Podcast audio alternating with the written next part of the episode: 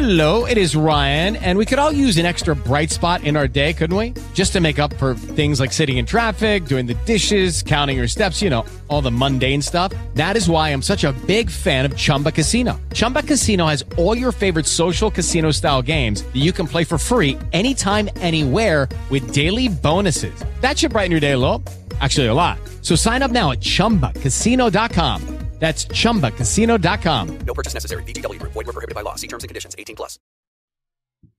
Bienvenidas y bienvenidos al podcast de Sociología Inquieta. Hoy tenemos una visita especial, en realidad es su segunda visita, pero por un fallo técnico no pudo, no pudisteis escucharla, fue muy interesante, pero bueno, me lo quedo para mí. Eh, está aquí con nosotros eh, Ezequiel Rojas, es sociólogo, es argentino, eh, tiene un podcast muy interesante de sociología que podéis escuchar en Spotify, que se llama Nuestro Tiempo. Y bueno, hoy vamos a hablar con él, vamos a charlar un poco de su trabajo en general en Argentina como sociólogo. Y bueno, también le preguntaremos por la tesitura política de Argentina, que en, estos, en estas últimas semanas, en este último mes, es bastante convulsa y creo que nos podrá aportar cosas interesantes. Y también sobre su eh, su trabajo que está enfocado en dos temas eh, que son objetos de estudio clásicos de la sociología, como la salud mental y el suicidio, y enfocado en un colectivo también muy estudiado, en sociología, que son las personas jóvenes. Eh, nada, sin más dilación, le doy palabra a Ezequiel para que se presente también y, comente un poquito, que salude a toda la, gente de Sociología Inquieta. Bueno, Álvaro, ¿qué tal? Buenas, buenas tardes para mí, buenas noches para ti. Eh, creo que estamos así. Este, Ya, como bien dices tú, es la segunda vez que nos volvemos a encontrar y, la primera, bueno, fue fallida, pero bueno, este, esperemos volver a repetir lo, que dijimos en la primera. Este, bueno, nada, yo como bien me presentaste, yo soy sociólogo, eh, estoy trabajando hace mucho tiempo en distintas, este, distintas ramas, digamos, no solamente en lo que tiene que ver con la salud mental y, problemáticas vinculadas al suicidio, eso me, ha tocado este año. Eh, ya no estoy haciendo ese trabajo por una cuestión, digamos, de, algunos cambios que, hubieron, es decir, que la investigación ha quedado a mitad de camino. Este, es una pena, pero bueno, siempre aquí en Argentina tenemos esas, esas, esas problemáticas.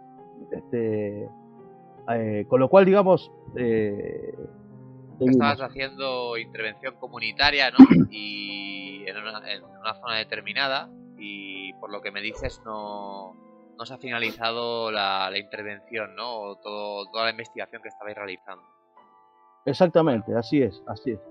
Este, ha quedado ahí, digamos, ahora en suspenso. Bueno, de todas formas aprovecho para, para en la audiencia que aún así nos vas a poder explicar muchas cosas porque en la charla que tuvimos me comentaste, vamos, un montón de, temáticas y, y, tal sobre, sobre el tema. Eh, te voy a lanzar una pregunta que tenía así un poquito en el guion, que, que hay en... Bueno, primero si quieres explicar un poco el contexto de tu investigación para que la gente lo entienda.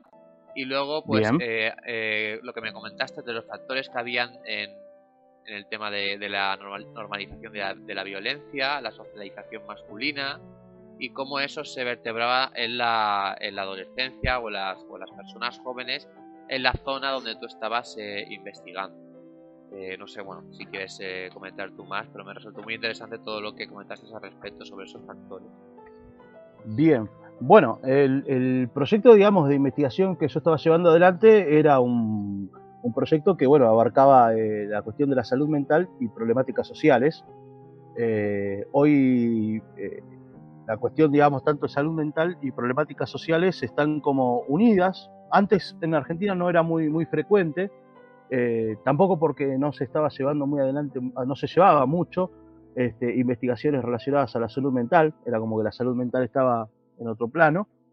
Eh, pero bueno, desde la creación del Ministerio, de la creación, mejor dicho, de la, de la ley de salud mental en Argentina, este, se empezó a abordar más este, problemáticas relacionadas este, a, problemáticas vinculadas a la, a la, a, la este, a problemas psíquicos, a problemas derivados, digamos, de, de adicciones, este, psicopatías, y otras, otras, otras más que, digamos, otras patologías más que han sido, digamos, estudiadas en los últimos 10 años, pero este, que han siempre sido en materia de discusión algunas que otras, por básicamente las metodologías que se han llevado adelante. Quizás algunas no han concluido este, eh, científicamente bien evaluadas, no han sido científicamente bien evaluadas, otras sí, pero bueno, qué yo, eso es una opinión subjetiva mía. De todos modos, la salud mental eh, y problemáticas sociales como, como dos áreas unidas para investigar, el tema del suicidio este, eh, ha sido una problemática a estudiar ya que Argentina tiene altas tasas de suicidios, eh, básicamente en el interior del, país, eh, no tanto en la zona centro del país que es Buenos Aires, sino en sus provincias este, más, más este, periféricas, donde hay incluso mayores, mayores tasas de pobreza también, ¿no? Eh, se presentan tasas de pobreza altas, este, femicidios, yo, este, problemas de violencia callejera, eh, situaciones de violencia intrafamiliar, eh, que bueno, eh, hubieron gobiernos aquí en Argentina donde directamente se ocuparon de remarcar de que eran problemas de la pobreza, ¿no? en algún sentido. otros discutieron que era una forma de estigmatización y otros este, como que aprobaron de que sí, era un problema de la pobreza, justamente. Eh, pero bueno, el proyecto en el que yo estaba trabajando, básicamente lo que tenía era trabajar eh, este, en una investigación más de características este, cualitativas y cuantitativas en una población determinada que se llama San Antonio de los Cobres, que es una población de casi 8.000 personas. Eh, es una, es una, una zona, digamos, de alta productividad minera eh, con lo cual eso eh, también tiene implicancias interesantes para estudiar porque eh, muchas de las problemáticas de suicidio parten de ahí, ¿no? Parten, parten de ahí en el sentido de que muchos jóvenes quedan aislados de sus padres este, porque tienen un régimen laboral bastante estricto en el sentido de que trabajan 15 días en las minas este, y tan solo cinco días están en su casa y los jóvenes quedan totalmente solos y bueno, en esa soledad los, pibes quedan este, en, un, acto como de marginalidad, ¿no? Al no tener la presencia familiar, que por ahí la que estamos acostumbrados, ¿no? Eh, y bueno, la idea del proyecto era básicamente en situación, este, cuáles eran las, principales problemáticas que derivaban o hacían de que los jóvenes tengan como metodología de resolución a sus conflictos el suicidio. Eh, con lo cual la idea básicamente era poder llevar adelante un trabajo de intervención eh, a partir de la investigación cualitativa por un lado, a través de distintos tipos de entrevistas con médicos sanitarios, sanitaristas, este, psicólogos, este, trabajadores sociales de la zona, también, digamos, sectores de la educación, y con la participación de los jóvenes a través de talleres que se fueron haciendo. Y por otro lado, también la parte cuantitativa, que era la reconstrucción de tasas, ¿no? Este, eso era algo bastante interesante porque aquí el tema de las tasas a veces no son las que están descritas por una realidad muy clara, digamos, se trata de ocultar eh, realmente la problemática. Sí, imagino que estaríais eh, enfocados ¿no? en, en obtener indicadores eh, usando diferentes variables, no las tasas a lo mejor de suicidio, y bueno, no hablo por hablar, ¿no? Pero imagino que, que lo que quizá tan delicado, eh, aquí eh, en España ahora pues ya empiezan a haber estadísticas más detalladas, pero había, había un auténtico tabú en el tema del suicidio, que suele pasar eh, en ciudades que son católicas históricamente, como también puede ser Argentina, ¿no? Entonces, em, aquí sí que había una problemática de encontrar eh, estadísticas detalladas de eh, suicidios. Sobre todo porque muchos catalogan como muerte natural o se quedaban como, como catalogados de manera inexacta. Eso ahora ya empieza a cambiar, ahora ya empezamos a tener estadísticas que son súper alarmantes, la verdad. El suicidio ya en España es la primera causa de muerte no natural en personas jóvenes. Eh, en este caso, las estadísticas en personas jóvenes de aquí es de 16 a 30 años. es el intervalo que se usa en el INE, en el, Instituto Nacional de Estadística. Y bueno, pues es bueno, una problemática de, primer orden eh, hoy. Sí, sí, sí, sí, sí, sí. Bueno, aquí en Argentina este, los últimos datos oficiales eh, indican que son los últimos, son de 2018, en el tiempo que ha pasado, pero son los últimos datos oficiales. Decían que había en Argentina 3.183 defunciones en una población de eh, jóvenes de entre 10 a 19 años. 19 años. Eh, defunciones, digamos, que pueden explicarse por causas eh, externas, como se le dice aquí en Argentina, que pueden ser este, que eso, este, accidentes de autos, por ejemplo, eh, o puede ser, digamos, este, peleas callejeras. Que no sean por eh, enfermedad, ¿no? ¿Te refieres? claro, que no sean por enfermedad, tal cual, tal cual, tal cual. Este, y después, digamos, por suicidios, este, solamente se registraron tasas de casi 454, eh, 454 chicos, jóvenes, ¿no? que desde mi punto de vista es muy poco, pero bueno, estamos hablando de la última que fue en el 2018. Hoy quizás sea un poco más grande la, la, cifra. No sé por qué se ha dejado de hacer ese seguimiento.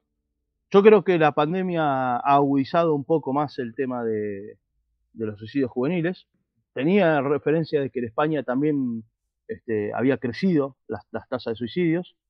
Eh, pero bueno, es un tema que está, digamos, muy, muy presente hoy por, por, Creo que hay varios aspectos ahí para entender por qué eh, el suicidio es una vía de resolución a ciertos conflictos. Por un lado, creo que tiene que ver cuestiones que están vinculadas a la salud mental, eh, desde ya, eh, pero siempre creo que también hay una cuestión de contexto, ¿no? alrededor de, eso, alrededor del suicidio. Sin duda, Que a lo mejor es un poco que a veces tenemos como la, se hace de manera automática. Quizá nosotros como somos sociólogos no, pero en general la opinión pública suele relacionar salud mental con, o en general problemas psicológicos con problemáticas individuales concretas, ¿no? Pues eh, a esta persona le ha pasado esto porque tenía una mala relación eh, con sus padres, o tenía problemas en el colegio, o tenía problemas en el trabajo, pero bueno, hay que entenderlo más a nivel, digamos, estructural, ¿no? De que son inercias y son muchas veces eh, contextos de, a nivel más complejo que muchas de estas variables que he comentado quizás se entrecruzan o donde haya también eh, una serie de valores o de socialización a nivel más macro que afecten también a estas, a estas cuestiones. como por ejemplo cuando tú me, me comentabas todo el tema de la normalización de la violencia en la socialización masculina. Eso es algo, bueno, es un tema tratado históricamente en los estudios de género y que creo que eso está vinculado a, muchos aspectos que están ocurriendo hoy en día a nivel global. Eh, por ejemplo, cuando hablamos de polarización, de discursos de auge de la extrema derecha, de discursos de odio en redes, creo que tienen mucho que ver con el auge, o no sé si el auge, sino eh, eh, hay como que se está... Como una, claro, una, claro. masculina porque hay, hay aspectos de la sociedad, eh, por ejemplo el movimiento feminista, el movimiento LGTBI o movimientos progresistas en general, que están criticando esa masculinidad patriarcal tóxica, etcétera, heteronormativa, y eso genera una reacción, ¿no? Y claro. se, ve, en muchos, muchos aspectos, pero cuando tú me comentaste lo, lo del suicidio, yo también lo tenía en mente, ¿no? De eh, porque aquí las tasas de suicidio son mucho más altas en hombres que en mujeres, en España. Aquí en Argentina también. Eh, eh, aquí en Argentina, aquí en Argentina es lo mismo. justo estoy viendo acá, porque tengo de referencia el, el para no decir cualquier cosa, este, los datos, los últimos datos, que vuelvo a repetir, son en 2018, este, que justamente dicen que los varones entre 10, entre, de 10 a 19 años este, bueno, está dividido por segmentos, ¿no? 10 a 19 años, 14, de 10 a 14 y de 15 a 19 años, pero eh, las mayores tasas se dan en varones también. 330 en varones, 34 en varones, 296 en varones, en ese, en ese orden, ¿no? Como te decía, de 10 a 19, de 10 a 14 y de 15 a 19. Y en mujeres es mucho menos, en mujeres son 23, son 120, son 101, en ese rango de edades. Eh, con lo cual, yo creo que hay una cuestión ahí, como bien lo explicás vos, que está vinculado a esta cuestión de la masculinidad. Y te voy a contar fenómenos, va, no fenómenos, sino, este, eh, ¿cómo se puede decir? Eh, indicadores que se dan. Aquí en Argentina, por ejemplo, donde mayores casos de suicidios hay, son en poblaciones donde el funcionamiento patriarcal está totalmente arraigado en la sociedad. Bien, esa idea patriarcal está totalmente este, arraigado. No sé, puede ser cultural, puede ser este, una cuestión de tradición. Tú sabes que Argentina es un país, por sus orígenes históricos, es profundamente este, gauchesco y criolla. Eh, y quizás en Buenos Aires, que Buenos Aires es la, es la población más europeizada de la Argentina, eh, eso no se ve tanto, ¿no? Pero en el interior de la Argentina, en provincias como la del norte, que es donde vivo yo, eh, esa cultura existe todavía, eh, donde el machismo, ¿no? Cambiará mucho, sí. Está, claro, está totalmente, digamos, mucho más arraigado por decirte un ejemplo, aquí las reuniones se hacen entre hombres solamente, no participan las mujeres. Vamos, viste lo que yo te digo, o sea, quizás nosotros nos reunimos y bueno, nos reunimos entre todos, pero aquí, digamos, este, se hacen las famosas juntadas entre los hombres solamente que se dedican a comer asado, tomar vino, tocar la guitarra hasta ciertas horas y listo. Bueno, eso es un patrón, ¿verdad? Ahora, relacionado a esta problemática del suicidio, este, cuando vos ves los números y ves que los que más se suicidan son los varones, la pregunta es, ¿qué es lo que sucede en los varones que hace que este, eh, eh, tengan el suicidio como una vía de resolución a sus conflictos? Conflictos que puede tener cualquier adolescente. La adolescencia, la adolescencia es un proceso en el cual justamente, como la palabra lo dice, el adolescente adolece, ¿verdad? Entonces, y hoy todo está al alcance de las manos, y en sociedades como las que tenemos aquí en Argentina, donde además hay altas tasas de desigualdades, todo eso que está al alcance de las manos supuestamente no está. Entonces, en una estructura zoica muy debilitada, puede ser, digamos, este, totalmente contraproducente, eh, a tal punto de que el suicidio sea un escape hacia esa problemática. Porque cuando un joven varón te dice yo me quiero suicidar porque este, mi amigo lo hizo, es cuando empiezas a ver que eh, el suicidio está instalado en la mentalidad de un joven y no en la mentalidad, sino también en la sociedad, en esa comunidad. Eh, ¿Verdad? Eh, en el sentido de que, claro, en el sentido de que es un ritual social que se está dando ya y que eh, está reproduciéndose. Sí, sí. Sí, sí, tal cual, tal cual, tal cual. Ahora, cuando tú le preguntas, le dices, bueno, pero ¿por qué eh, piensas en el suicidio? ¿Por qué pensás que el suicidio es, la forma? Me ha pasado, ¿no? De hablarlo así. O sea, sin tanto. Porque surgió, porque en ese momento surgió esa, esa, esa, ese diálogo, de plantearlo así directamente. Otras veces no, otras, otras veces hay jóvenes que no te plantean la idea del suicidio por más que lo tengan, pero no te lo dicen. Eh, sino que van como buscándole las vueltas. Yo pienso, hago una distinción ahí, pienso que el chico que viene y te plantea el suicidio directamente es porque tiene claramente eh, pensado suicidarse. Y aquel que no lo te lo dice este, así fehacientemente es porque tiene la idea, pero todavía no tiene, digamos, mm, la decisión tomada. ¿verdad? Es como que está buscando todavía un sentido. Eh, y me ha pasado en este diálogo con este chico que me planteó, bueno, ¿por qué, por qué, por qué eh, crees que el suicidio es una, es una, es una resolución al, problema, a tu problema? Este, porque me decía, yo creo que este, no, no tengo un espacio para nadie, no cumplo un espacio para nadie en mi familia, en mis amigos, en, no encajo con, con la sociedad, me decía, ¿no? Con, con la gente.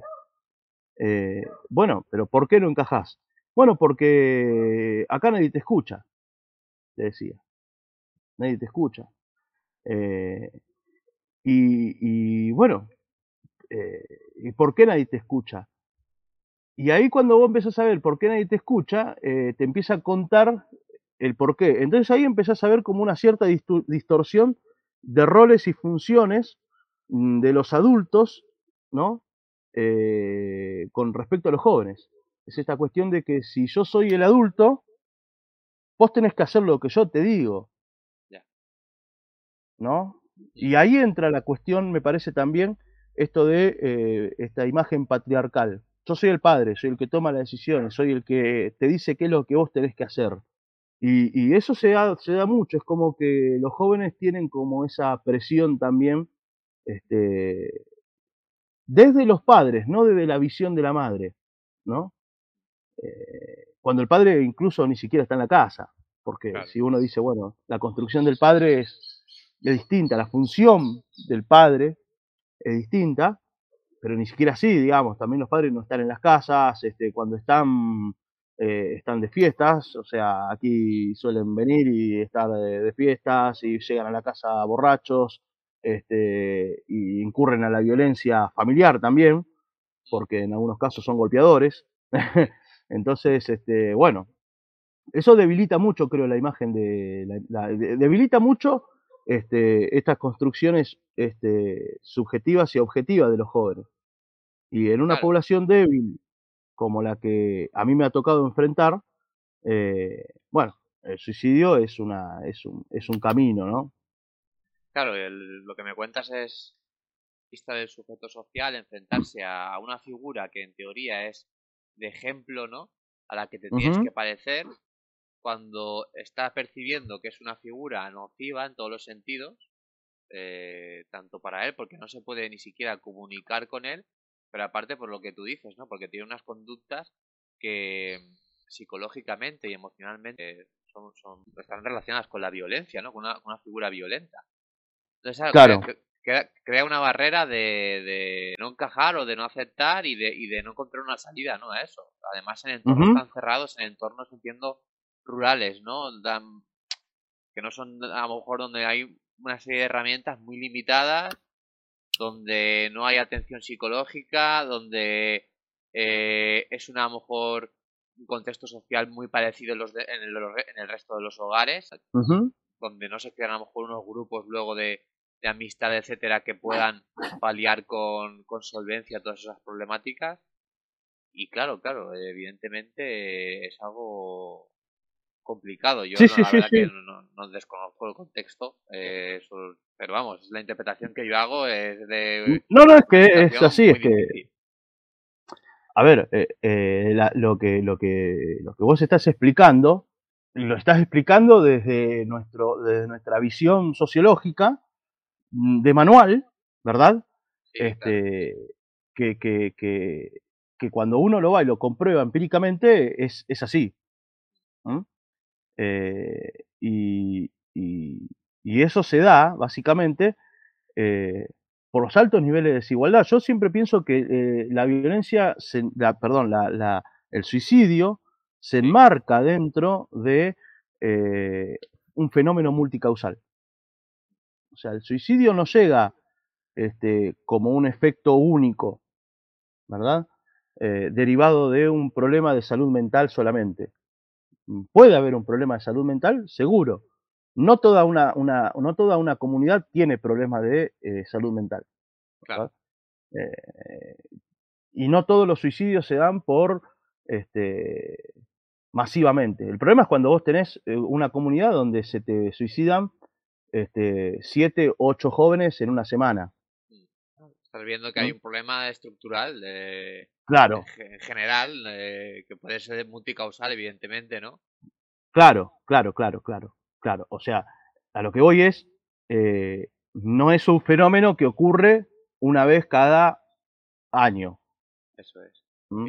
O sea, estamos hablando de un fenómeno que se da cuando, bueno, o sea, tenemos presencia de suicidios eh, en menos de tres meses, se te suicidan, no sé, 25 pibes, por decir un ejemplo. Ahora, ahí entra esto de que el suicidio es un fenómeno multicausal. ¿Por qué? Porque eh, interactúan factores de distintos tipos que eh, pueden ser de problemáticas de salud mental, de desigualdades sociales, de desigualdades económicas, de eh, falta de integración. Eh, eh, puede haber un montón, incluso en, en, áreas y contextos donde la violencia es la forma de resolución de conflictos. Sociedades que resuelven sus conflictos a partir de la violencia. Entonces, en un, en una, en un área o en una determinada población donde la violencia es el principal, digamos, la principal forma de resolución de conflictos, bueno, el suicidio está ahí al alcance de la mano.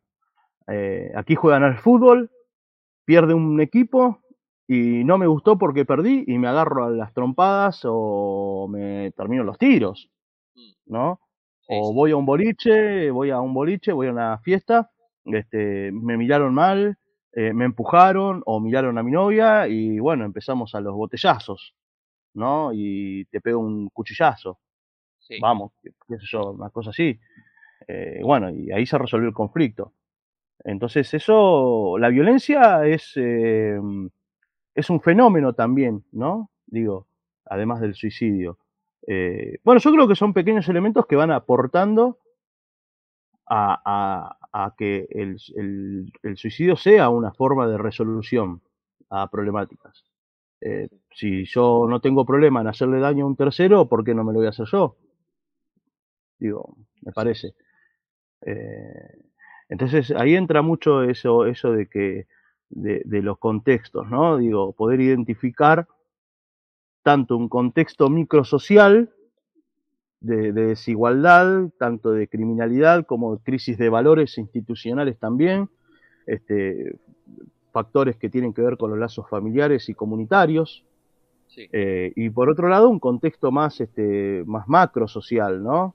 Mm. Eh, digamos, también de violencia familiar, maltrato infantil, eh, abusos sexuales, este, exclusión del sistema educativo, eh, accesos a armas de fuego, eh, son componentes que uno va tratando como también de poder identificar en, en, las comunidades a la hora de analizar la problemática del suicidio. Es, es, muy amplio el, la problemática. es, muy amplio. Como todas las problemáticas de que bueno que, que estudia la sociología, ¿no? Porque al fin y al cabo intentamos estudiar las formas de manera estructural y eso te lleva a entender que las cosas eh, no se entienden desde el individuo, sino desde la multicausalidad de una estructura económica, política, social, cultural y, bueno, general de valores. Eh, muy interesante, Ezequiel, todo lo que has contado.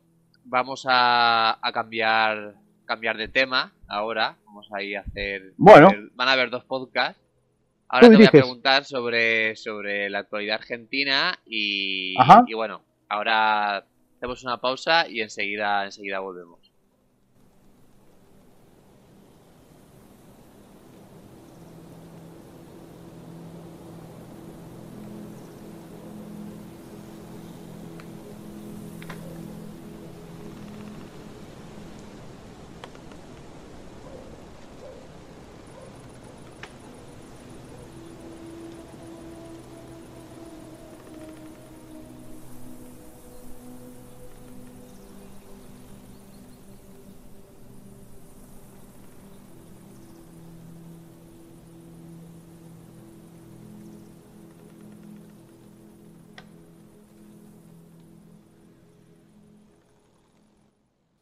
Y bueno, como os estábamos comentando, vamos a hacer ahora una segunda parte del podcast.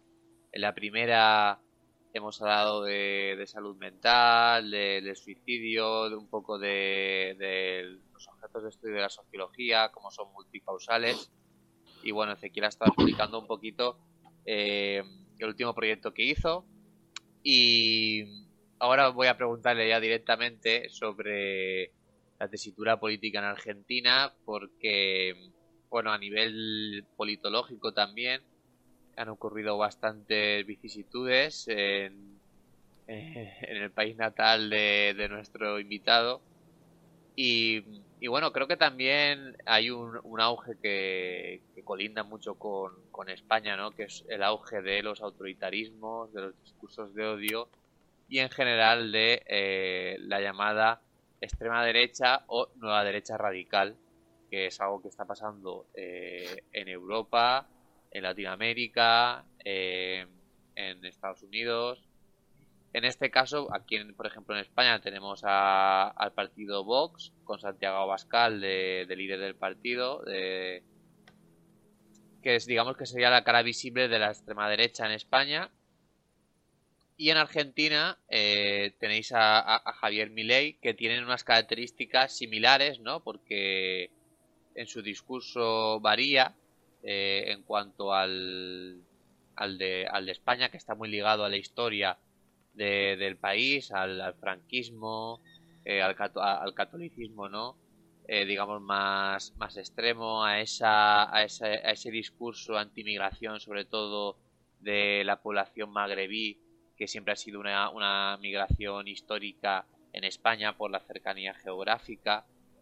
Y, bueno, vosotros eh, os enfrentáis quizá a otras, a otras tesituras diferentes porque vuestro candidato, que ahora es presidente, eh, porque ha ganado las elecciones, para quien no, lo sepa, quien sea de otro país no esté ubicando mucho lo que estamos hablando, em, que, se, que se considera, ¿no? Se autoproclama como eh, anarcocapitalista o libertario, en este caso. Eh, pero bueno, eh, si quieres explicarte un poco cómo ves toda la tesitura actual y, porque es un personaje muy peculiar, ¿no? Un personaje como muy muy excéntrico al nivel de, Donald Trump o incluso más, diría yo. Eh, sin embargo, la ideología que él, digamos, procesa eh, es diferente, ¿no? Es dentro de la extrema derecha tiene esa característica de autoproclamarse como libertario, que sí que es una, que sí que es una corriente de, la, extrema derecha, pero que en Argentina digamos que ha cogido como una, vía mucho más fuerte que en, el resto de, países o que en otros países. Sí, tal cual. Este, hablábamos este, un poco antes de, de iniciar este, esta grabación este, y yo te, decía que eh, venía bastante atareado con este tema de, la asunción del nuevo presidente Javier Milei, eh, porque también me, vienen consultando de distintos medios y, a ver cómo, qué, análisis se puede hacer de este fenómeno que ha ocurrido. Eh, yo voy a, voy a, y digo siempre lo mismo, ¿no? Eh, y te voy a repetir lo mismo. Eh, hay una frase de Marx que dice que la historia suele repetirse como una gran tragedia y, luego como una gran farsa o una comedia, depende, depende de las traducciones. este, y yo creo que lo que ocurre con, fenómenos como estos de, de Milley o mismo del partido Vox eh, u otros que pasan en Europa,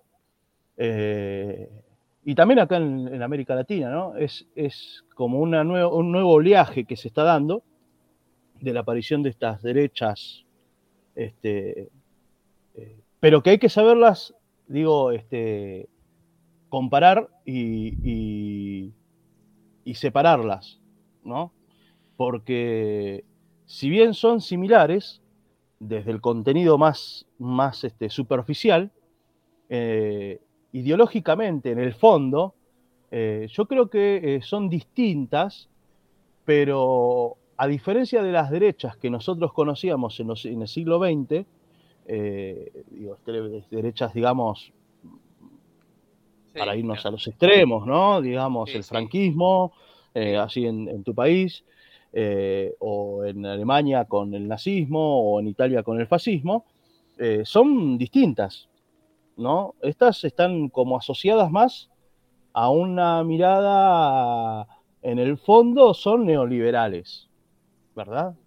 En el fondo son neoliberales. Eh, creo que incluso son un producto del neoliberalismo encubierto. donde responden a exigencias que hoy parte de la sociedad está pidiendo. Desconozco un poco, no soy un gran estudioso de las problemáticas que suceden en Europa o en España, pero puedo hablar por lo que veo y por lo que leo, pero este, eh, mm, eh, bueno, en Italia se ha dado el fenómeno esto de la, migración, de la inmigración, como una de las, de las, banderas principales. Eh, y en España pienso que lo mismo, las posturas de Vox son más o menos parecidas. Eh, y aquí en Argentina el fenómeno ha ocurrido básicamente con Javier Milei porque ha podido dar eh, en la tecla eh, básicamente por este, atacar directamente a la clase política. En Argentina no tenemos un problema con la inmigración, somos un país que siempre ha tenido, ha recibido inmigrantes. Somos un país abiertamente este, recibidores de inmigrantes toda la vida. Eh, o sea que ese no es un problema. El problema en Argentina es la política como el primer aspecto de corrupción. Y Javier Milei ha podido construir ese discurso, lo ha sabido construir, eh, y de eso ha derivado otras, ¿no? Como otras, otras, otros temas. La corrupción, la malversación de fondos, que yo no digo que no exista, no digo que no exista, eh, pero sí creo que, pero sí no le creo a Javier Milei, que es distinto. Eh, Javier Milei, eh, en su ideología, Step into the world of power, loyalty. and luck. I'm gonna make him an offer he can't refuse. With family, cannolis, and spins mean everything. Now, you wanna get mixed up in the family business. Introducing The Godfather at Choppacasino.com. Test your luck in the shadowy world of The Godfather slot. Someday, I will call upon you to do a service for me. Play The Godfather, now at Choppacasino.com. Welcome to the family. VGW Group, no purchase necessary. Void where prohibited by law. See terms and conditions 18 plus. en la práctica, eh, él ha dicho muchas veces, como bien lo dijiste vos, eh, mostrarse como un anarcocapitalista. Sí. Eh, y hoy, el gobierno, ya en su primera semana como presidente, ninguna de sus propuestas tiene que ver con el anarcocapitalismo, sino que ha tomado medidas de corte más neoliberal que anarcocapitalista. Sí autoritaria. Sí, sí, dime, También, yo, yo no, de que te, iba a decir, porque justo he estado esta, esta mañana leyendo en Twitter y tal, eh, todo el tema de, bueno, tú lo explicas mejor, ¿no? Pero todo el tema de que se había anunciado en el gobierno de una especie de, como aquí en España se, se llamó, eh, de, ley mordaza, en cuanto, pero mucho más, mucho más, eh, digamos, eh, autoritaria en el sentido de que iban a identificar a la gente, se salía a la calle a protestar, eh, eh, interpelando a la gente, ¿no? Incluso metiendo miedo en el sentido de si vais a salir a la calle os vamos a, identificar, eso os va a traer repercusiones. Eh, bueno, prácticamente un, un discurso que, que, es autoritario o dictatorial, como lo quieras llamar, y sobre todo que atenta contra un derecho universal que es el derecho de protesta. porque claro. no, no han habido protestas violentas en Argentina aún. A lo mejor no las hay, o a lo mejor sí. Pero lo que quiero decir que aunque las hubiera, la gente tiene el derecho a protestar. A lo mejor no violentamente, podríamos debatir eso, pero a protestar sí. y yo lo que he visto ha sido un anuncio directamente a hablar de que no pueden cortar calles, de que no pueden protestar. Cortar una calle no es una protesta violenta. Mira, eh, claro, claro, tal cual. Claro, lo vi y me quedé un poco, pues dije, uff, o sea, me lo imaginaba ya, porque sé, digamos, estas ideologías por dónde van, pero de llevar una semana y digo, uff, que claro ya, o sea, es que en blanco y en botella, como se dice aquí. Sí, sí, bueno, a ver, eh, por eso ahí digo, eh, Javier Milei ha sabido construir un discurso anticasta, eso le ha dado el apoyo popular, eh, pero en la práctica de su gobierno, genuinamente, hasta la primera semana que ha estado, su gobierno no tiene nada que ver de anticasta, porque incluso muchos de sus funcionarios pertenecen a la casta política de otras épocas, ¿verdad? O sea, con lo cual ya incurrió en el primer acto de falsedad ante su propia base social que lo votó. Eso por un lado. Después, esto de la protesta social. Hoy se cumple en Argentina 22 años de eh, la última revuelta social más grande que tuvo el país, que fue la del 2001. Sí, vi que posteaste algo. Eh, Sí. Claro, sí, sí, tal cual. Este, sí, porque eh, me tocó a mí como generación participar de esa revuelta. Entonces, cada vez que llega la fecha, este, para mí es, es importante.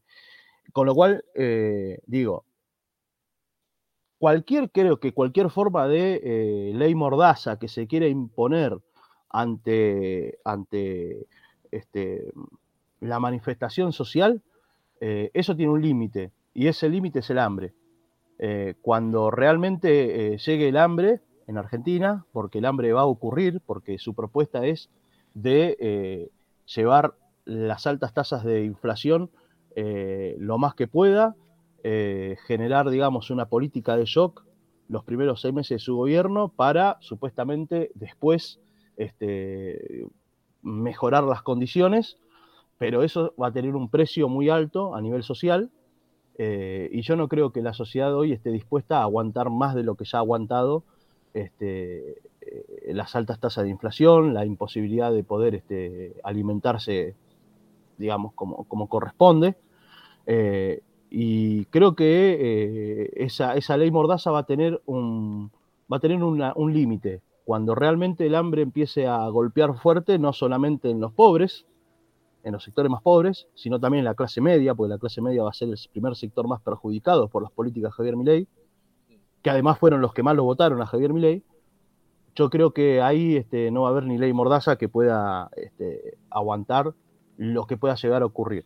¿No? Y ya más o menos como en Argentina solemos soler las crisis, porque ya las crisis, uno, de tantas crisis que tuvimos, ya las conocemos y las solemos en el aire, ¿viste? Como decir, bueno, ya esto tiene pinta de que, sí, desgraciadamente, esto tiene pinta de que va para, para, para como decimos aquí en Argentina, para quilombo. Sí, Este, todo apunta, todo apunta, la verdad, ¿no? no, todo, sí. todo apunta a eso. Y me parece que eso lo saben y por eso están buscando limitar, por un lado, este, la manifestación social. eh, por otro lado, este, mm, tú fíjate que eh, a Javier Milei lo votaron para que este, no siga alimentando a los planeros. Acá en Argentina se le dice planeros a la gente que cobra la asistencia social. Bueno, y el gobierno ha hecho reducciones eh, en sus medidas económicas de todo lo que pudo, pero los planes sociales los sigue manteniendo. Es decir, que ellos saben que también tienen un límite, que no quieren correr ese riesgo de decir, bueno, vamos a sacar los planes sociales de entrada porque eh, corren el riesgo de que dejes a mucha gente en el tendal y te pueda producir un caos social en cualquier momento. Digo, no, son, tampoco son idiotas, ¿no? Este, saben bien, digamos, que la situación es complicada, pero bueno, a ver, yo creo que mi ley es para hacer otro podcast este, ¿no? Pero digo, Sí, sí, este, sin duda, sin duda. sin creo duda. que sí, Lo sí, haremos, eh, lo haremos. Esto es para que mordáis el anzuelo.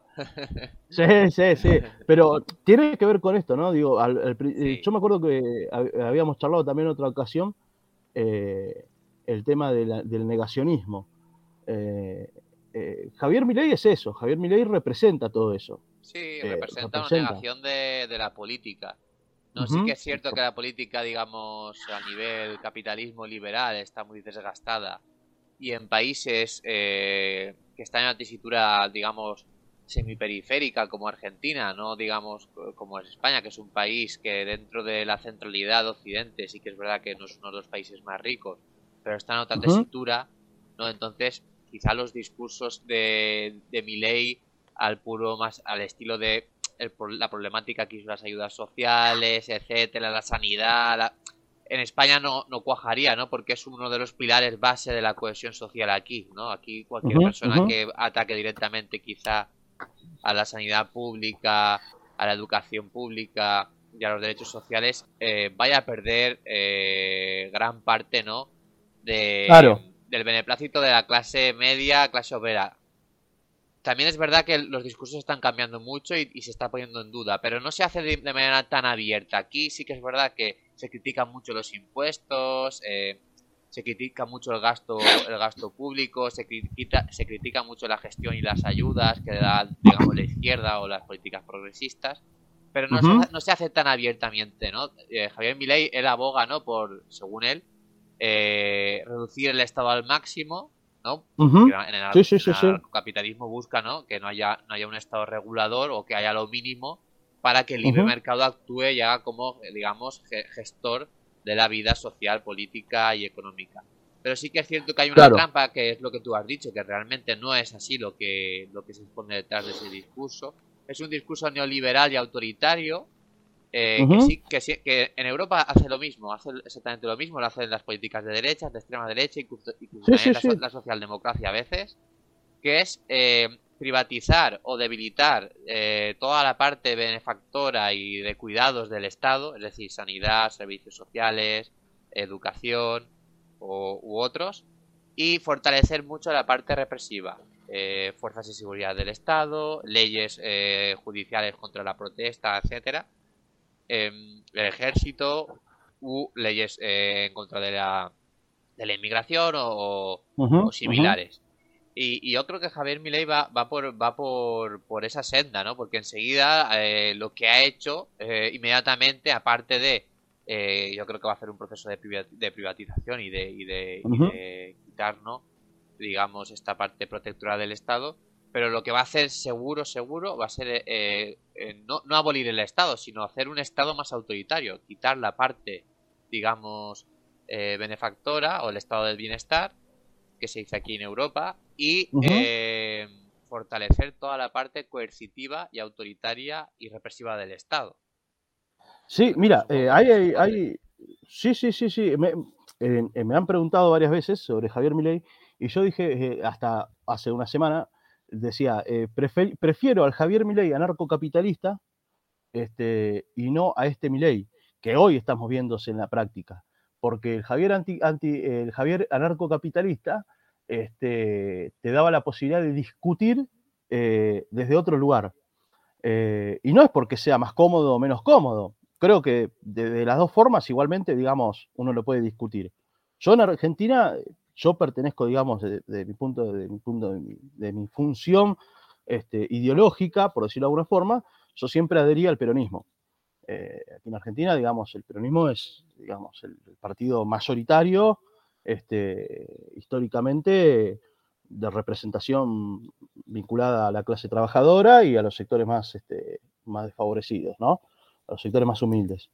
Eh, hoy el peronismo también, también se lo estudia desde otro lugar, se han escrito 200 millones de libros sobre el peronismo, este, y, también cuando el peronismo, digamos, entra en crisis, es todo un acontecimiento, también.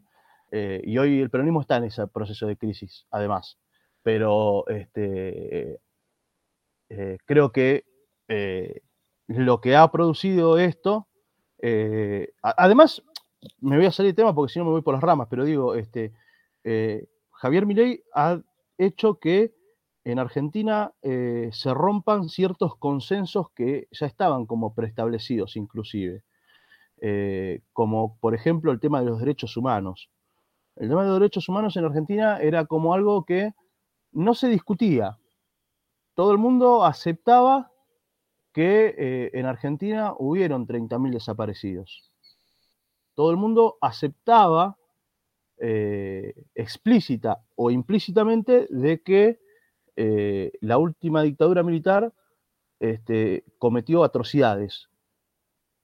Y hoy, con la aparición de Javier Milei, y sus discursos negacionistas, eh, incluso, eh, mucha gente empieza como a empezar a cuestionar eso. Bueno, no hubieron 30.000 desaparecidos, bueno, es necesario tener un gobierno como el militar, porque ordena, ¿no? O sea, todo aquello que quizás algunos los pensaban, pero lo tenían bajo solapa, hoy emerge nuevamente porque Javier Milei lo ha habilitado. No sé hasta qué punto es peligroso eso. No lo sé. bueno, yo creo que mucho, eh, yo, creo que, yo creo que muchísimo, porque es exactamente igual. Eh, pasa, yo creo que en todos los discursos de extrema derecha hoy en día, ¿no?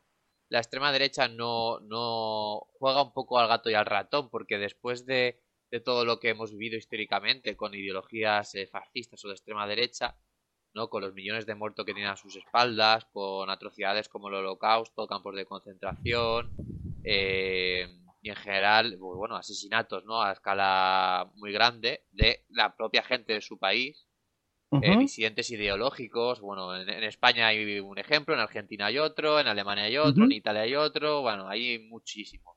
Prácticamente en todos los lugares donde gobernaron. Entonces la historia un poco los, los retrató, ¿no? En el siglo XX, ¿no? Y quedaron como, como lo que eran, ¿no? Que era una ideología, pues, nefasta, eh, asesina y, bueno, que tenía a sus espaldas, pues, eh, millones de muertos. Y la extrema derecha ha hecho un ejercicio muy, digamos, muy inteligente de, de poquito a poco, ¿no? A través de la guerra cultural ir cuestionando ciertos valores que antiguamente, ¿no? Por todo el pozo histórico que había detrás, lo habíamos superado, ¿no? Ciertos debates, ¿no? Eh, por ejemplo, la, igualdad de la mujer, los derechos del colectivo LGTB, que quizás esa, parte sería más, novedosa que entrando en este, en este, este nuevo, nuevo, siglo. Sí, en este nuevo siglo, sí, sí. Sí, pero también los derechos de, ¿no? Por ejemplo, contra el racismo, con todo el tema y todo eso parece que se ha ido volteando un poco. Todo, todo el tema de, los discursos no tan así tan reaccionarios, etcétera. Pues había como un consenso ahí, un poco incluso las derechas, ¿no? Eran un poco moderadas, ¿sabes? En plan de, bueno, con el franquismo no vamos a meternos porque somos de derechas, pero esto. Claro o no lo vamos a decir abiertamente, pero yo creo que la extrema derecha poco a poco, poco a poco ha ido avanzando a través de, debates que antes no estaban y ahora, por ejemplo, no sé si en Argentina, pero en España, hoy en día, que es uno de los países eh, que más ha avanzado en derechos eh, de género, hoy en día en España eh, tú pones la tele y, puedes ver un debate sobre si existe o no la violencia de género. claro, bueno.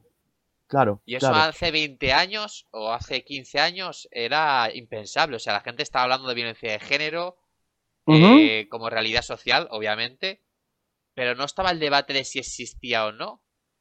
Claro, claro, claro. Y ahora está eh, en tela de juicio todo el rato. Por ponerte un ejemplo, porque es el más obvio aquí en España, porque es algo súper evidente, que yo siempre pongo de ejemplo cuando doy alguna charla, cuando hablo y tal, es que estamos hablando de que sociológicamente estamos negando, o sea, bueno, no se está negando, pero se está poniendo en tela de juicio, además, de manera seria, te digo, de, poner la tele y en un programa a las 10 de la noche que lo ven 5 millones de personas, estar hablando de eso, o estar una persona que dice que la violencia de género no existe. Sí, bueno, tú fíjate que, eh, digamos, eh, a mí me, hoy yo veo, digamos, que están pasando muchas cosas raras eh, eh, la verdad que están pasando muchas cosas raras que para estudiarlo sociológicamente. y malas. y malas, ¿no? Además, pero es verdad, digamos, se están poniendo en tela de juicio muchos temas al mismo tiempo que hacen que trastoque realmente el sentido común de la, de la gente, muchos temas de estos.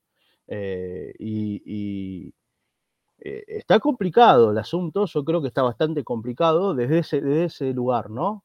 Porque yo hoy, por ejemplo, me plantea, bueno, ¿cómo se, ¿cómo se sale de esto? No sé cómo se sale de esto.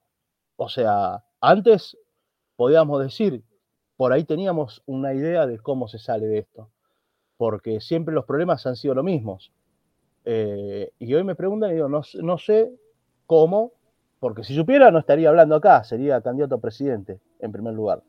Y en segundo lugar, desde el punto de vista sociológico, eh, requiere de un estudio bastante grande para poder entender cómo se sale de esto, eh, me parece.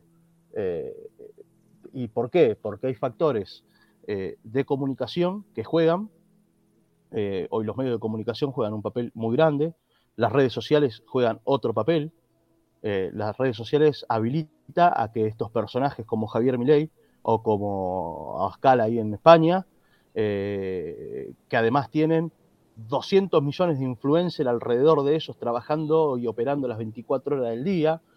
Eh, entonces, eh, digo, estamos en un proceso de defensiva y de ofensiva para ellos muy grande, pero como te digo, ¿no? yo no le atribuyo o sea, sí le doy la importancia necesaria, pero a su vez creo que hay una trampa alrededor de esto. Hay una trampa alrededor de esto. Yo no me como esa idea de que realmente eh, esta gente eh, quiera establecer este, un régimen político como los dictadores del siglo XX. Sería como atribuirle mucha importancia. Creo que son limitados incluso intelectualmente estos personajes para eso. De hecho, Porque no, no, no creo que... que... O sea, no- creo que trabajan para mucho algo más. Estoy, estoy de acuerdo contigo. Yo creo que está el concepto ahora de las democracias iliberales, ¿no? Que son como Sí, sí, sí, sí. entrar a, ¿no? al juego democrático y, y no instalar una dictadura como en el siglo XX, ¿no? Pero sí que eh, ir recortando libertades y eh, generar una especie de democracia eh, que no es una democracia, o con una, una democracia, digamos, muy autoritaria y con más defectos aún de los que ya tiene la democracia liberal de por sí.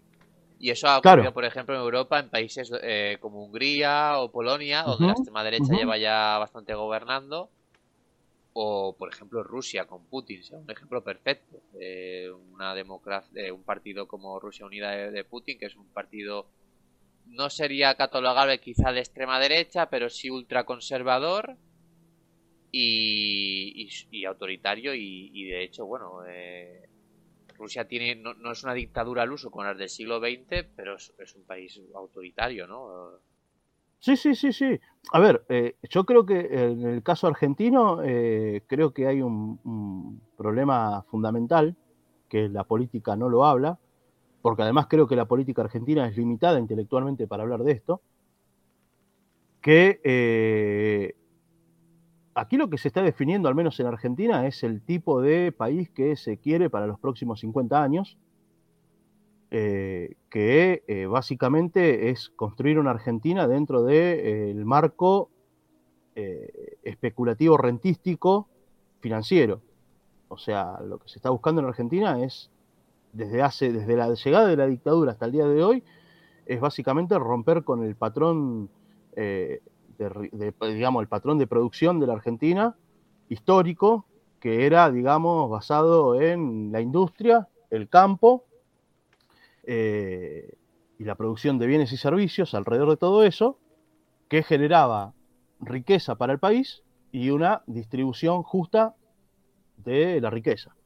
Sí. Eh, con la llegada de eh, este modelo de especulación financiera al país, todo ese patrón se rompió por completo. De hecho, Argentina es un país que no tiene industrias fuertes eh, y su industria es recontra dependiente.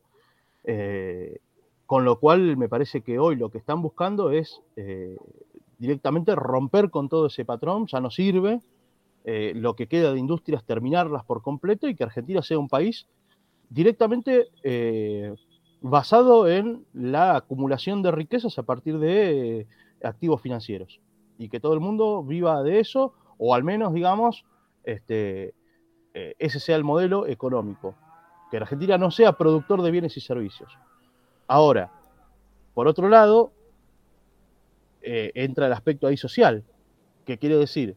Quiere decir que en Argentina eh, puede establecerse un país donde haya ganadores y perdedores de ese modelo.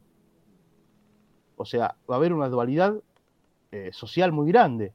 El que pueda formar parte de ese sistema será por sus esfuerzos, por, sus, por su capacidad de romperse el lomo trabajando, este, y aquel que no pueda llegar, bueno, el Estado no tiene que asistirlo. Y ahí entra esto de la meritocracia y el discurso este, individualista y todo eso, ¿no? Eh, más propio de, la idea neoliberal. Eh, que, y ganar el dinero fácil, porque yo no creo eh, en que una persona me venga a mí a decir por, por el TikTok o por el, Instagram que me quiere enseñar a mí cómo ganar dinero este, poniendo este, un pequeño activo en criptomonedas. Sí. O sea, eh, creo que todos sabemos que el dinero siempre lo hemos ganado con el esfuerzo del trabajo.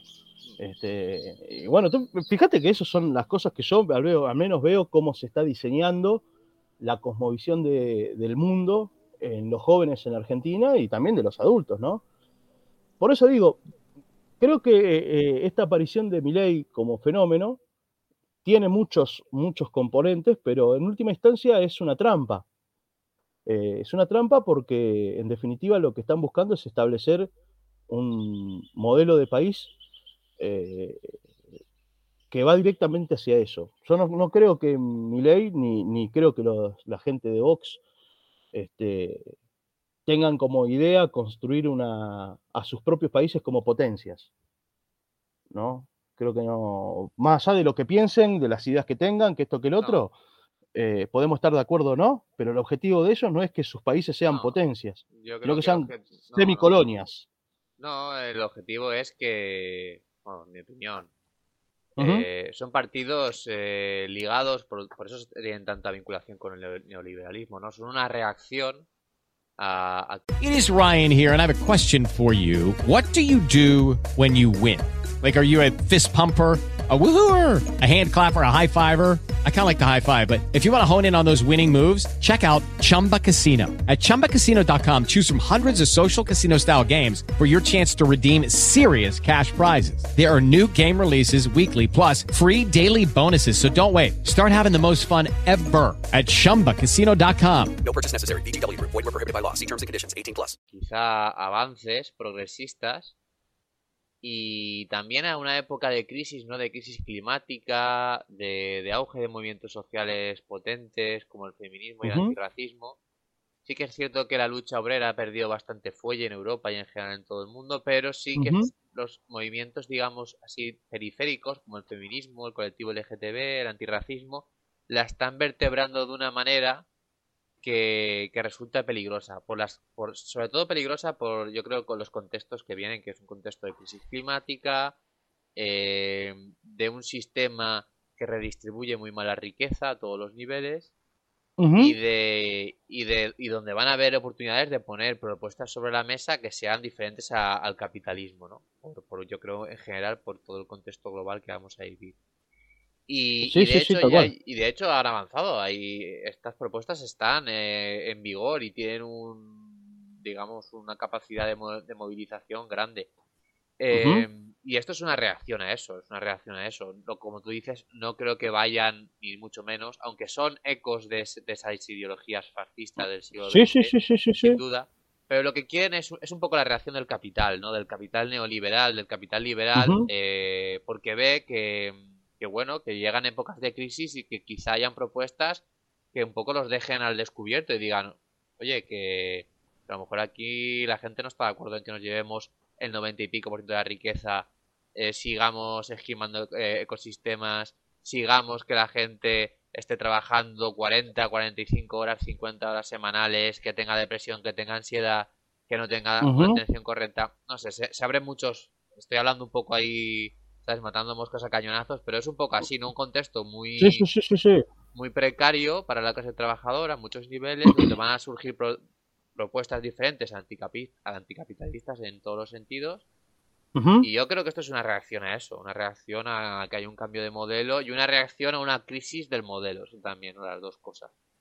Claro, bueno, pero tú fíjate una cosa, ¿no? Que eh, a diferencia quizás en Europa, eh, aquí en Argentina, eh, creo que una de las principales críticas que yo tengo hacia el progresismo es este, la incapacidad de eh, comprender el contexto global. Creo que eh, uno de los grandes problemas que tiene el progresismo en Argentina, eh, que yo no soy muy progresista que digamos, ¿no? O sea, no comparto algunas ideas, pero no, comparto todas del, del, progresismo, de la nueva izquierda, ¿no? Este, latinoamericana eh, porque ya te digo, o sea, mi, ideología política parte más de otro lugar. Yo siempre, tuve la ideología, mi ideología principal siempre estuvo vinculada al peronismo. He, militado políticamente, digamos, siempre para el peronismo. Y el peronismo es, es un movimiento político que en Argentina siempre ha curtido ideas más este, de nacional justicialismo, eh, en el cual, digamos, la idea principal del peronismo era este, la redistribución de la riqueza a partir del Estado para construir el objetivo final que es la comunidad organizada. Eh, y trabajamos, siempre se ha trabajado en, pos de eso. Eh, bueno, después el peronismo ha tenido sus, distorsiones también, como cualquier, cualquier movimiento nacional, como ha ocurrido aquí en México con el PRI o, otros, pero este, que han pasado por ese proceso también de burocratización. Eh, y los sectores de izquierda aquí en Argentina este, han legitimado también un poco el discurso de estos sectores, implícitamente. Porque esa es una crítica que yo hago, ¿no? Esa es una de las críticas que yo hago. Eh, no digo que sean parte del problema, pero sí digo que han legitimado en la, en la sociedad este, eh, que, Javier Milei haya podido ganar, o al menos el discurso de Milei haya penetrado.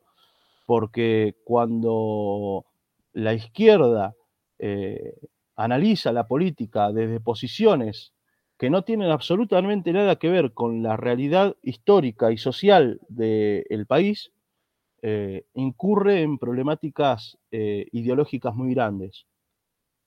primero y principal, los movimientos sociales en Argentina se han dedicado todo este tiempo a eh, contener la pobreza, ¿verdad?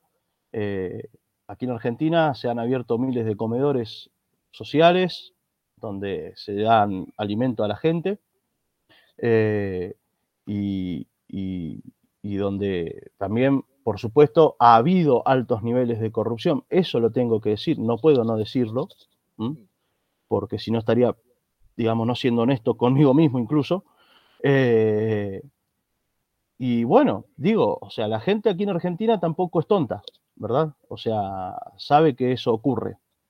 Eh, y tú fíjate incluso la curiosidad, mucha gente que ha votado a Javier Milei es gente que pertenece a esos movimientos sociales, este, porque tienen la asistencia. Es decir, quiero decir, sintéticamente, muchos pobres han votado a Javier Milei. Sí, sí.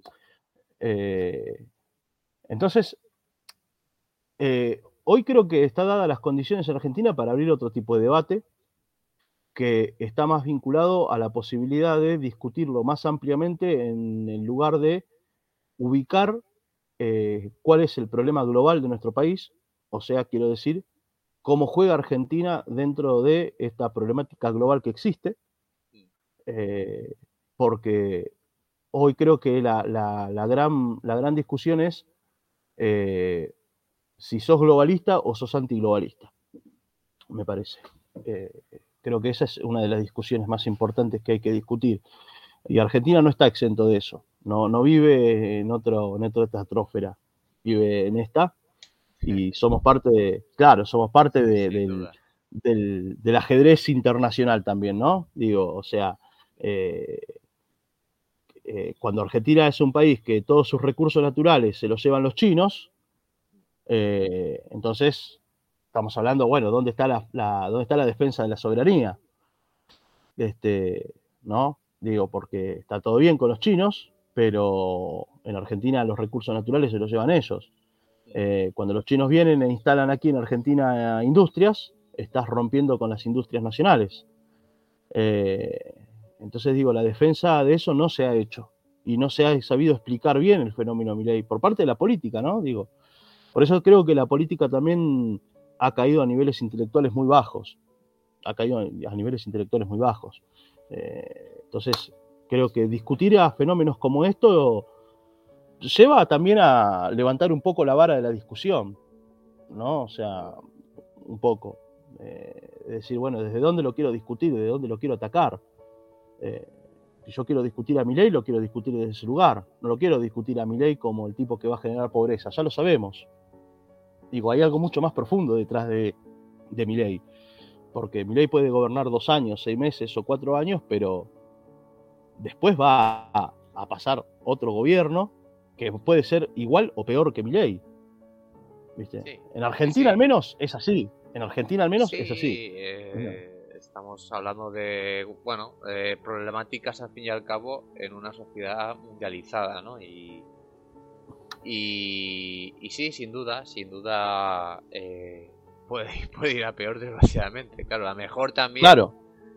Pero que no lo llamen pesimistas, pero a peor también, obviamente. Y, y en Europa pues pasa un poco lo mismo con toda la problemática que, que estamos teniendo de, de un de un modelo que, que, al igual que el argentino a otros niveles, porque tiene más resiliencia, ser países más ricos, ¿no? Y hay países centrales.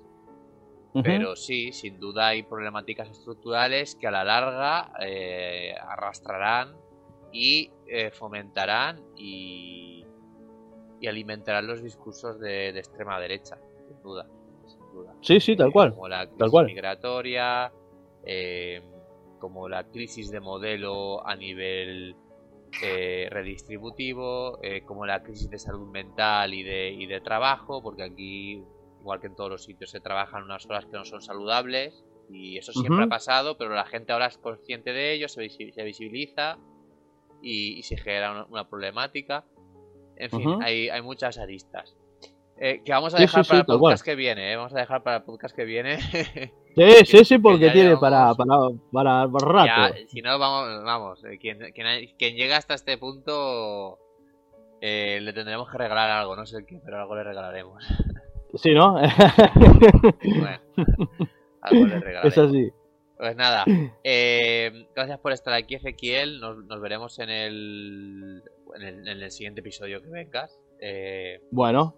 Espero también ir, ir yo a, tu, a tu podcast a nuestro tiempo. Sí, sí, sí, ya prepararemos algo. Eh, y nada, comentaros eso, que, podéis seguir a Ezequiel en redes. Ahora sí que es las, las comentas para que te puedan seguir. Y, en su podcast de Spotify que se llama Nuestro Tiempo, que os lo recomiendo mucho, que es un podcast de, sociología. Ah, así que nada, Ezequiel, te dejo que, te despidas tú esta vez. Bueno, no, al contrario, yo te, devuelvo el gesto. La verdad que te agradezco que, me, invites a tu, espacio eh, con tu público. Eh, creo que está bueno poder hacer esto de, de poder hablar, este, ¿cómo se dice? Así a la distancia, porque conocemos un poco este, las ideas y los pensamientos y un poco la realidad de cada de los contextos, de cada contexto. Eh, y bueno, estamos trabajando lo mismo, que es la divulgación de, la sociología, que es importante para nosotros, ¿no? Digo, a veces nos preguntan, ¿qué, qué, hace un sociólogo? Eh, a mí me preguntan mucho, ¿no? ¿Qué, qué hace un sociólogo? Me, dicen. Entonces, este, eh, no está como, a veces la gente no tiene como muy claro. Sí saben lo que hace un psicólogo, pero un sociólogo a veces no lo saben. Entonces tú tienes que explicarlo. A veces no lo sabemos ni nosotros, claro, pero bueno, nos dedicamos a la divulgación, al menos nosotros. Este, otros harán otras cosas, pero ahora estoy empezando a escribir un libro. Eh, estoy empezando a escribir un libro que tiene que ver con un poco de sociología, pero no tanto porque es una, novela. Eh, así que cuando, cuando lo tenga también te lo voy a, pasar para que, para que lo leas y lo, y lo, y lo publicites. este, así que, así que bueno, nada, pueden seguirme en mi, en mi, en mi, en mi podcast, que es este, Nuestro Tiempo, como ya lo dijiste. Después tengo el Instagram, que es Nuestro Tiempo 2000. Y bueno, y a través del Twitter, que es yo, que es este, Ezequiel Rojas este, Frondizi, mis dos apellidos. Eh, así que bueno, nada, eso solamente. Te agradezco muchísimo este espacio. Y espero que haya servido Seguro que sí. Pues nada, nos vemos a la próxima. Gracias a todos y todas por estar ahí. Y nos vemos en el siguiente episodio de Sociología Inquieta. Hasta luego.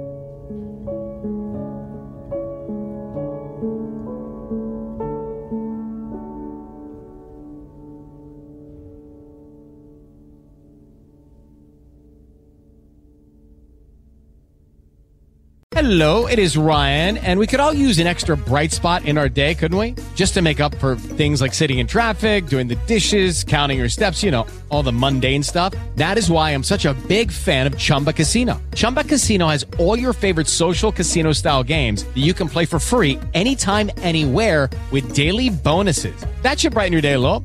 Actually, a lot. So sign up now at chumbacasino.com. That's chumbacasino.com. No purchase necessary. VGW Group. Void were prohibited by law. See terms and conditions. 18 plus. ¿Te preocupas por tu familia? Entonces, ¿por qué darles solo huevos ordinarios cuando pueden disfrutar de lo mejor? Eggland's Best, los únicos huevos con ese delicioso sabor fresco de granja, además de la mejor nutrición, como 6 veces más vitamina D, 10 veces más vitamina E y 25% menos de grasa saturada que los huevos regulares, además de muchos otros nutrientes importantes. Así que, dales los mejores huevos. Eggland's Best. Mejor sabor, mejor nutrición, mejores huevos.